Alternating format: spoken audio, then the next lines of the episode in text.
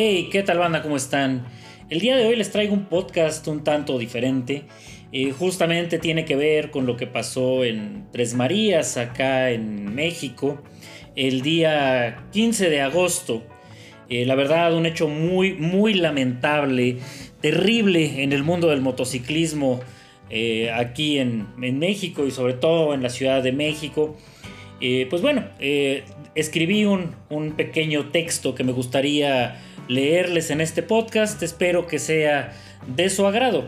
Eh, no olviden seguirme en mis redes sociales. Si me quieren mandar un poco de feedback de qué les ha parecido esto, pueden escribirme a través de mi página de Facebook, que es Dragon Rider MX, o en mi Instagram, que también es Dragon Rider. Eh, esos los leo todos los mensajitos que me llegan por ese por esa vía. Eh, también se pueden suscribir a mi canal de YouTube, también aparezco como Dragon Rider MX.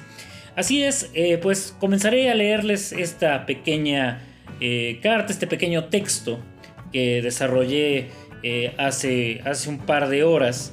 Que de hecho me enteré de esta situación cuando venía yo de regreso de un rally, venía yo de regreso de Pachuca, cuando me empezaron a llegar estos este, mensajes con fotografías bastante ominosas de esta situación.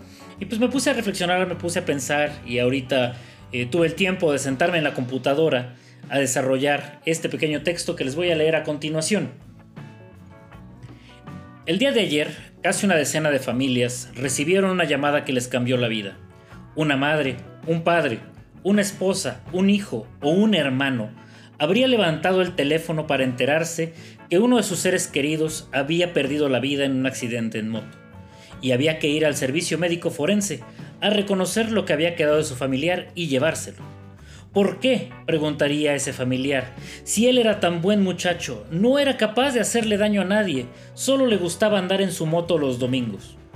Total, acuden al tan mentado Semefo, y en el reporte leen que fue un accidente causado por el exceso de velocidad, lo que causó que chocara su motocicleta contra un automóvil detenido, y por consecuencia saliera proyectado contra el asfalto, causándole heridas de gravedad que provocarían posteriormente su muerte a los pocos segundos o quizás en el instante.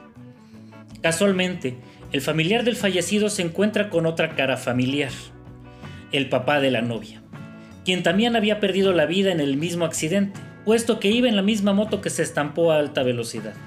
Desgraciadamente, a ella en el golpe le fue peor. Su cuerpo se encontraba en un estado lamentable ya que la chamarra acolchada, los jeans y los tenis tipo Converse poco pudieron hacer para salvarle del golpe, y mucho menos de la abrasión del asfalto que la ha dejado prácticamente irreconocible. Ahora bien, la persona fallecida ahí terminó su travesía por este plan, pero lo que ya no sabrá es el calvario que pasarán sus seres queridos los próximos días, meses e incluso años, desde lidiar con el dolor de haberle perdido hasta tener que reconfigurar sus vidas con su ahora ausencia. Me atrevería a pensar que probablemente alguno dejó un hijo huérfano o una viuda, que a partir de hoy tendrán que arreglársela de otra manera. Claro, eso sin contar con el gasto para el cual no estaban preparados y que en muchas ocasiones es cuantioso que representa el sepelio de una persona. Si la velocidad me quita la vida, no se preocupen, seguro iba sonriendo. Esta solamente es una frase que sirve para romantizar la imprudencia, el descuido y la falta de conciencia. Vivir es un riesgo en sí mismo. Ninguno de nosotros estamos exentos de que algo malo nos pase. Pero ser una persona que vive al filo del peligro constantemente por diversión y además vanagloriarse del hecho no te convierte más que en un ser imprudente e irresponsable. Definitivamente, la gente que hoy perdió la vida no iba sonriendo y mucho menos las personas que ahora son sus deudos. Cada cosa en su lugar y un lugar para cada cosa, como bien decía mi abuela.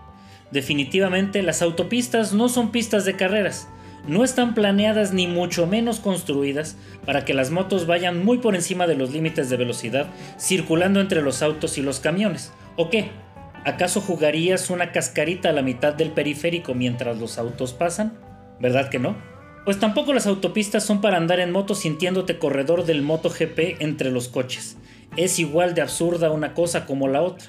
Si lo que te gusta es la velocidad y curvear como si estuvieras en el circuito de Asen, el lugar correcto para hacerlo es un track day en un autódromo. Estos lugares están diseñados justamente para que hagas gala de tus habilidades en el manillar.